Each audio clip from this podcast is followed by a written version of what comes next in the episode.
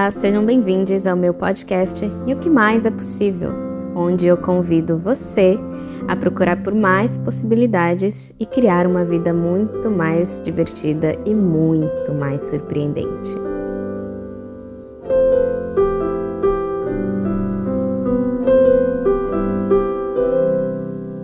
Olá, meus amores, tudo bem? Sejam bem-vindos a mais um episódio do Que Mais é Possível.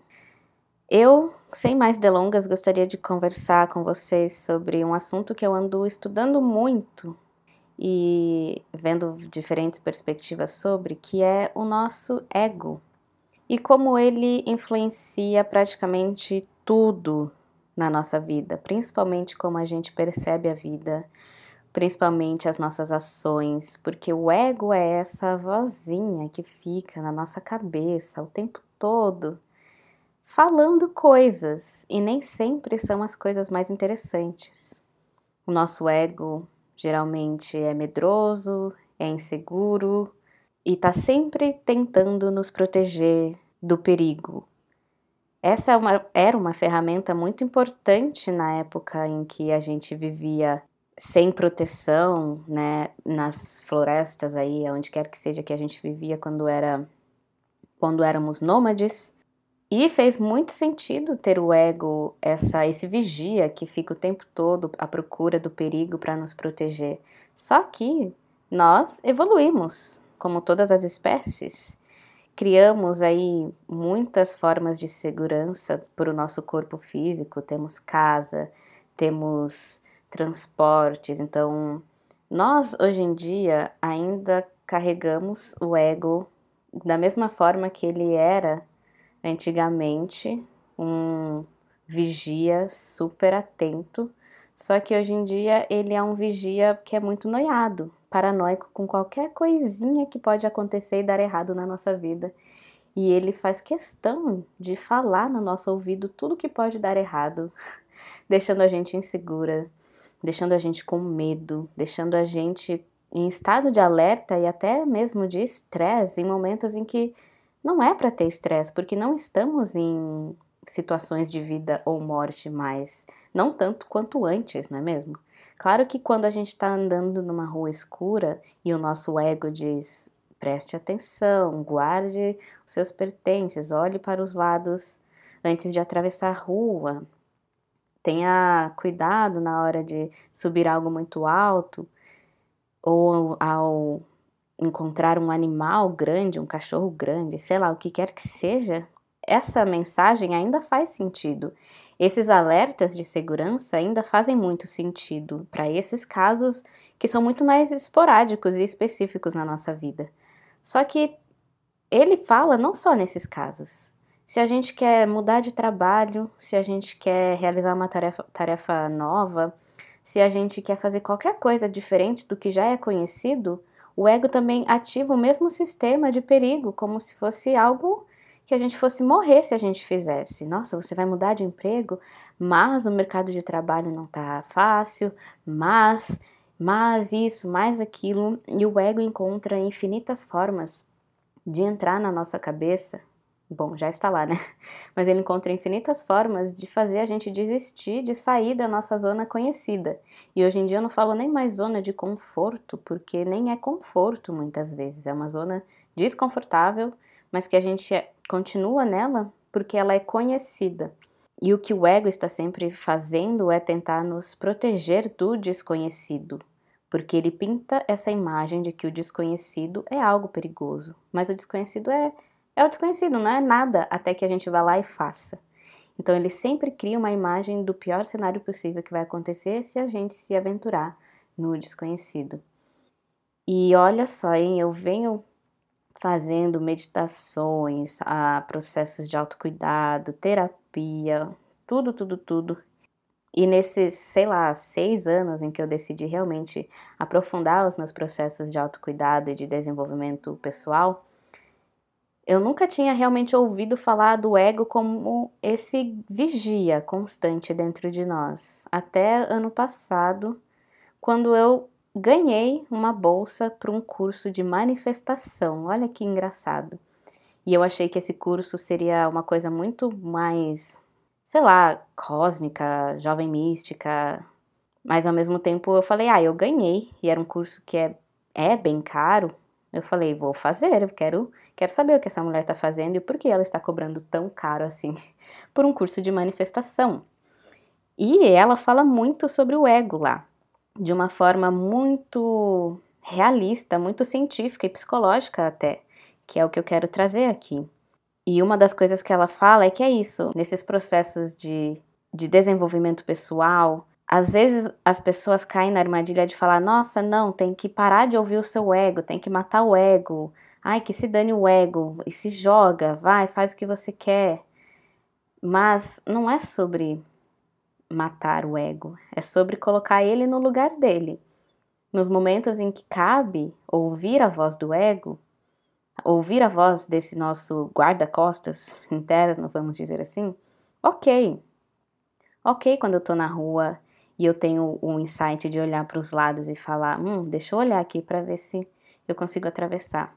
Agora, quando eu quero, por exemplo, o mesmo exemplo, mudar de trabalho, tentar uma coisa nova, pular corda, sei lá, qualquer coisa que não é de vida ou morte, e o ego vem e fala: Nossa, não faça isso, você pode se machucar. Nossa, não faça isso, pode ser muito ruim.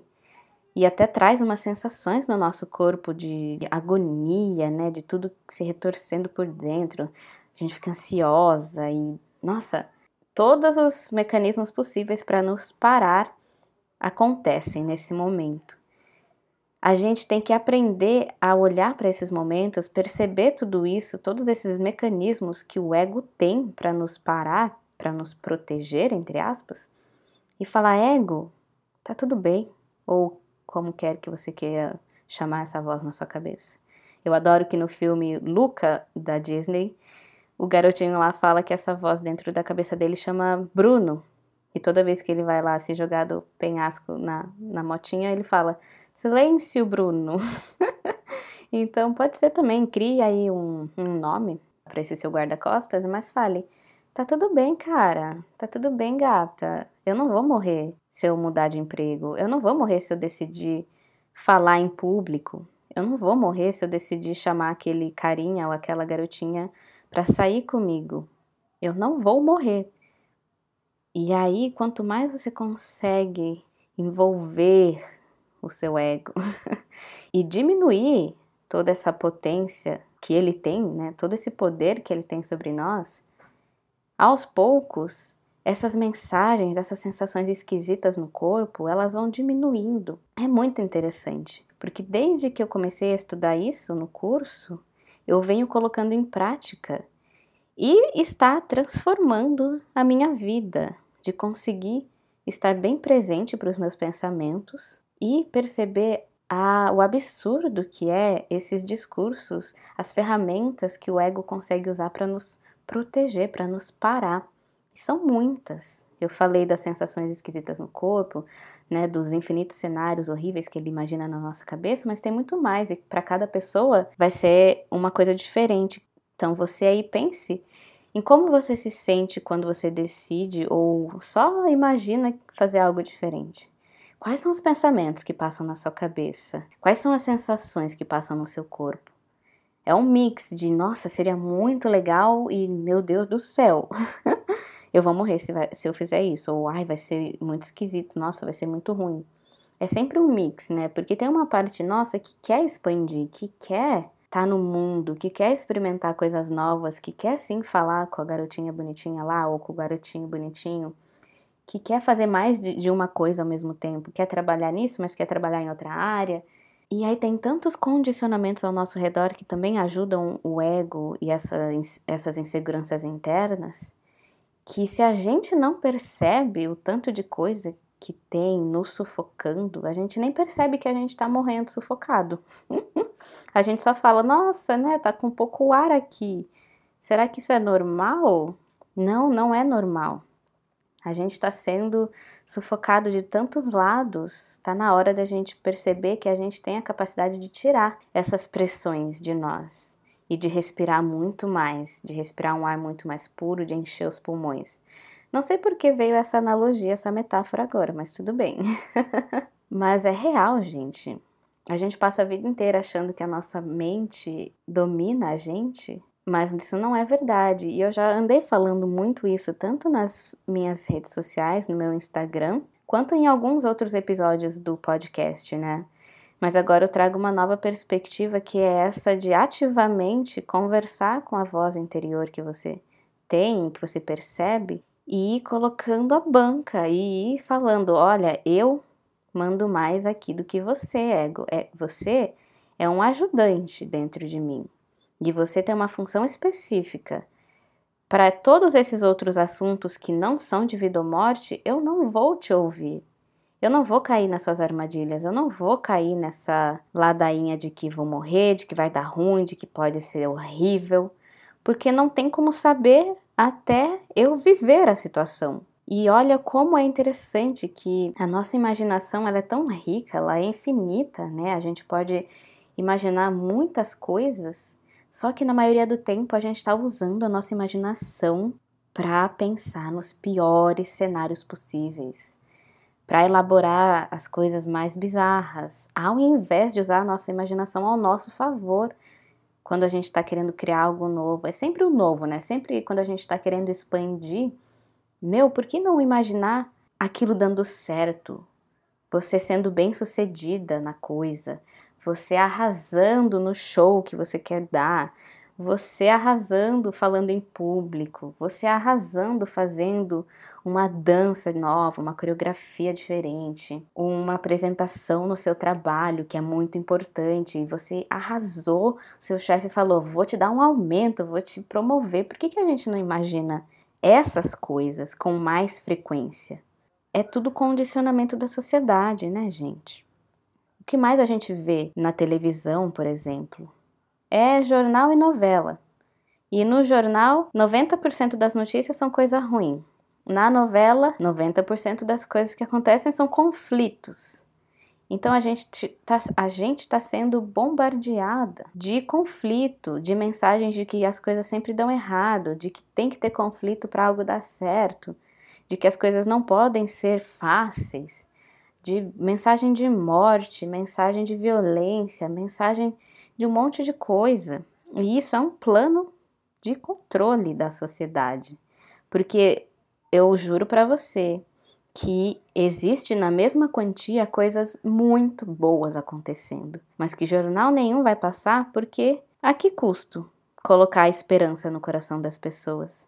Por que, que eu vou fazer as pessoas acharem que o mundo está bom, de que elas podem fazer o que elas querem, que vai dar tudo certo e dar exemplos para as pessoas, das pessoas que já estão conseguindo seguir os seus sonhos, das pessoas que estão conseguindo ajudar outras pessoas. Eu não quero que as pessoas se unam, eu não quero que elas acreditem que existe comunhão, que existe compaixão e que existem aí organizações, pessoas, enfim, empresas que se importam sim com o bem-estar geral.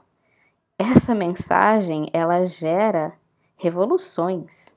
Quando a gente tem mais dentro do coração a noção de que é possível de que tudo que a gente imagina é possível, se essa mensagem é que é espalhada pelo mundo, as revoluções teriam muito mais poder.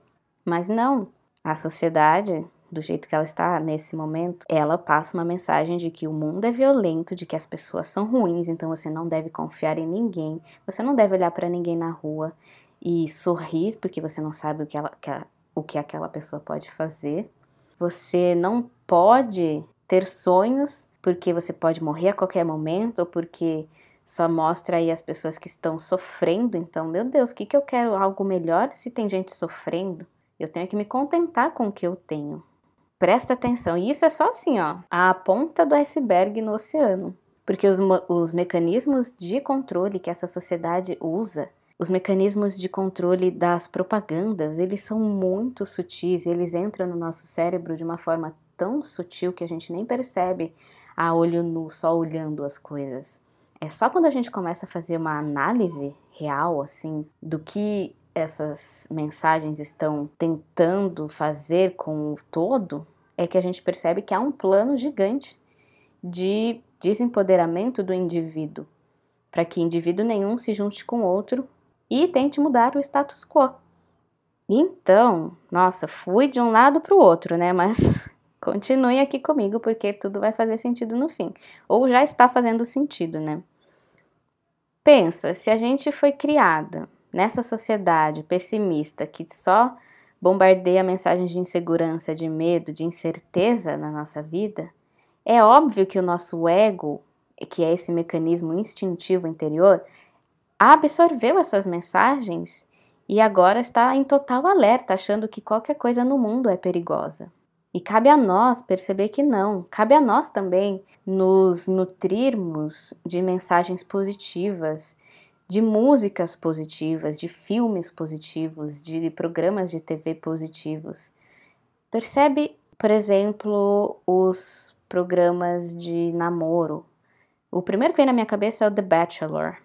Não sei se vocês conhecem, mas é um cara ou uma mulher, mas se é o The Bachelor, então é o cara, né? É um cara e, sei lá, 10 mulheres que querem namorar com esse cara. A mensagem principal desse programa é: mulheres têm que competir entre si porque só tem um homem bom, bonito para elas.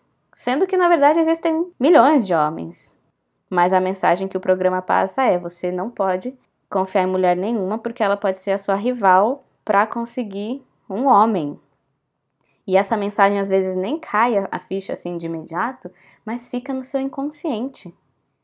Fica aí no seu inconsciente, a, no seu ego, essa noção de que você não pode confiar em mulheres. E aí você de repente tem ranço de mulheres, e aí você de repente não consegue fazer amizade com mulheres por causa dessa mensagem subliminar que você nem sabe de onde é, e aí você cai na armadilha e de falar: "Ah, é que eu não me dou bem com mulheres mesmo. Eu me dou muito melhor com homens". Não, você foi condicionada a pensar isso. O tanto de novela que não mostra mulher brigando por homem. E o oposto, quanto que a gente já viu de homem brigando pela mesma mulher? Muito pouco, né? Então, acho bem interessante as mensagens subliminares que a gente está recebendo o tempo todo sem nem perceber, num estado de completo transe. Porque pensa, quando você está ouvindo música, você não está realmente analisando cada pedacinho da letra. Você está ouvindo a música, curtindo a batida. Isso é um estado de transe, porque você não está com a sua atenção completamente focada ali. Quando você assiste um filme, você também está num estado de transe. Então, nesse estado de transe, a gente capta informações não só no consciente, mas tem informações que passam direto do nosso consciente para o inconsciente. Por isso que ultimamente eu estou prestando bem atenção nas músicas que eu ouço, nos filmes que eu assisto, em tudo isso que está aí ao nosso dispor, porque essas mensagens estão nos afetando e estão alimentando o nosso ego e depois ele vai jogar para gente essas mensagens e a gente vai olhar o mundo com esse filtro do que a gente está consumindo. É o famoso diga-me com quem andas e eu te direi quem és. Só que não só com quem andas, mas também diga-me o que você consome e eu te direi quem és. Diga-me o que você ouve e eu te direi quem és. Porque as mensagens que a gente ouve repetidamente são as mensagens que a gente acaba reproduzindo sem nem perceber. E são as mensagens e os medos e as inseguranças que o nosso ego também reproduz sem perceber automaticamente, porque ele captou, decidiu que aquilo era importante, já que a gente está repetindo aquela informação o tempo todo, então ele vai jogar para nós e falar: olha só, insegurança aqui, medo daquilo ali, competição com aquela gata ali, competição com aquela outra pessoa ali, porque não há o suficiente para todos. Uma noção de escassez incrível, né, também que rola nessa nossa sociedade de que não há o suficiente para todos. Olha quanta gente está passando fome, olha o tanto de gente que está em situação de rua, mas ao mesmo tempo tem muita gente com muita grana que se essas pessoas decidissem aí parar de roubar, por exemplo, e usar o dinheiro para o melhor de todos, essa noção de escassez também se acabaria. Enfim, também aí entra né, noções de classe, enfim, de raça, que nem tenho tanta propriedade assim para falar, mas que todos nós sabemos, né, de certa forma. E por que então falar de tudo isso? E sinto mesmo que só tô passando um pincel por cima de todas essas questões, só tô tocando na pontinha do iceberg, porque nem eu também consigo compreender o tamanho do buraco onde a gente está. Retomando quando eu falei que a gente acha que a gente é impotente em relação ao que se passa na nossa cabeça, é porque a gente foi ensinado isso. É porque muitas mensagens já nos foram passadas de que, ah, é assim mesmo e não tem como mudar. Ah, eu sou assim, não tem como mudar. Ah, eu sou ansiosa mesmo, não consigo mudar. Ah, eu sou não sei como e não consigo mudar. Pensa. Se isso é repetido tantas vezes, você acaba acreditando que não é possível mudar. Mas é claro que é possível mudar. Se você decide que você vai mudar, você muda. Tantas pessoas aí que decidem mudar a sua dieta, fazer exercício todo dia, ou quando são obrigadas a mudar, seja porque um trabalho novo pede um novo horário de acordar, um novo horário de fazer as coisas, a mudança acontece pela vontade da pessoa ou pela vontade de terceiros, a mudança acontece. Então, como que a gente acha que é possível mudança em, um lugar específico e em outro não? Mudança é mudança, ela pode acontecer em qualquer, qualquer situação. E é por isso que eu tô aqui falando e expondo essa mensagem e falando sobre o nosso ego e dizendo que é possível sim diminuir muito o poder de influência que os nossos pensamentos têm sobre nós. É muito possível a gente se nutrir de mensagens de sucesso, de mensagens de que é possível, de mensagens de que está tudo bem eu te tentar coisas novas. Porque tem tanta gente tentando, porque para mim seria diferente, só eu não posso testar uma coisa nova. Então, quanto mais a gente vai questionando, quanto mais a gente vai minando essa ideia de que o nosso ego é mais potente do que nós, ou de que essas mensagens que ficam na nossa cabecinha são mais potentes que nós, mais a gente vai se fortalecendo, mais a gente vai criando mecanismos de suplantação. Será que essa é a palavra? para a gente suplantar o ego, para a gente suplantar essas mensagens de medo e insegurança e aprender, né, a perceber quando que uh, os nossos insights são intuição mesmo, algo que a gente deve seguir, porque nossa, tá fazendo muito sentido fazer isso, e quando é medo e insegurança disfarçado de cuidado, porque também tem essa, né? Às vezes o nosso ego quer que a gente não faça algo e vem uma mensagem ali disfarçada de cuidado. Então tem que tomar cuidado. Se pergunte sempre: essa mensagem, esse pensamento aqui, está vindo de uma fonte de amor, está vindo de uma fonte calma, de uma fonte confiante, ou essa mensagem está vindo de uma fonte de medo, de insegurança, de um pessimismo, de uma escassez. E também vai de você, o que você quer acreditar sobre o mundo, sobre o que é possível para você e para todo mundo no mundo. Você quer acreditar que o mundo é abundante de todos os recursos possíveis e que você só precisa encontrar a sua forma de tocar essa abundância e usar e usufruir dessa abundância, de que o mundo é sim amoroso, de que as pessoas podem ser sim confiáveis e podem ser suas parceiras? Ou você prefere acreditar que o mundo é um lugar violento, horrível, pobre, escasso, sem oportunidades? Já dá para perceber qual dessas duas visões de mundo te instiga mais a viver também, né? Te dá mais esperança, te dá mais energia para acordar no dia e falar: nossa, eu vou fazer as coisas porque meu sucesso é inevitável, eu vou colocar aqui a minha energia nisso e vai dar certo porque é isso que eu acredito. Meu, acordar e pensar isso é muito gostoso e é muito transformador. Mesmo que ao longo do dia venham mensagenzinhas que façam você dar aquela tremidinha na base, se você tá ali presente e fala: "Não, beleza, mas eu escolho pensar diferente a partir de agora". Beleza, mas eu escolho fazer isso mesmo assim. Beleza que eu tô com medo, mas eu vou com medo mesmo, porque eu só vou saber se eu fizer. Gente, a vida muda. Acontecem coisas incríveis quando a gente se joga, quando a gente deixa de lado essa voz nos momentos, né, que ela tá tentando te segurar para não pular no desconhecido, no novo. Quando você pula, você descobre um novo mundo. uma nova realidade para sua vida, novas pessoas, novas oportunidades. Nossa, é incrível. E eu falo por experiência, porque desde que eu comecei essa empreitada de me julgar, mesmo com medo, muitas coisas incríveis aconteceram na minha vida. E não é à toa que eu quero que outras pessoas também entendam que isso é possível, porque a vida tá tão gostosa. Claro que ainda tenho muitas coisas que eu quero transformar, tem ainda muitas coisas que eu quero viver, e eu sei que é só o começo, mas só o jeito de eu encarar a vida tá tão mais gostoso que eu falo, meu Deus, as pessoas têm que encontrar esse jeito delas também, viverem uma vida gostosa, parar de achar que o mundo é horrível, porque isso deixa a gente muito para baixo. Uma vida com mais energia, com mais emoção, com mais vontade de viver, é isso que eu quero, sabe? E é por isso que eu me sinto instigada a fazer podcast, eu me sinto instigada a compartilhar as coisas no Instagram, é por isso que eu falo e eu nem sei quem está ouvindo, eu nem sei quem que está realmente compreendendo o que eu estou falando, mas eu não vou parar de falar.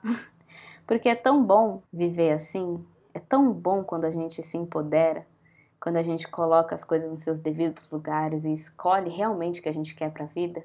Eu quero sim continuar falando sobre isso. Enfim, muito obrigada por me ouvir até aqui.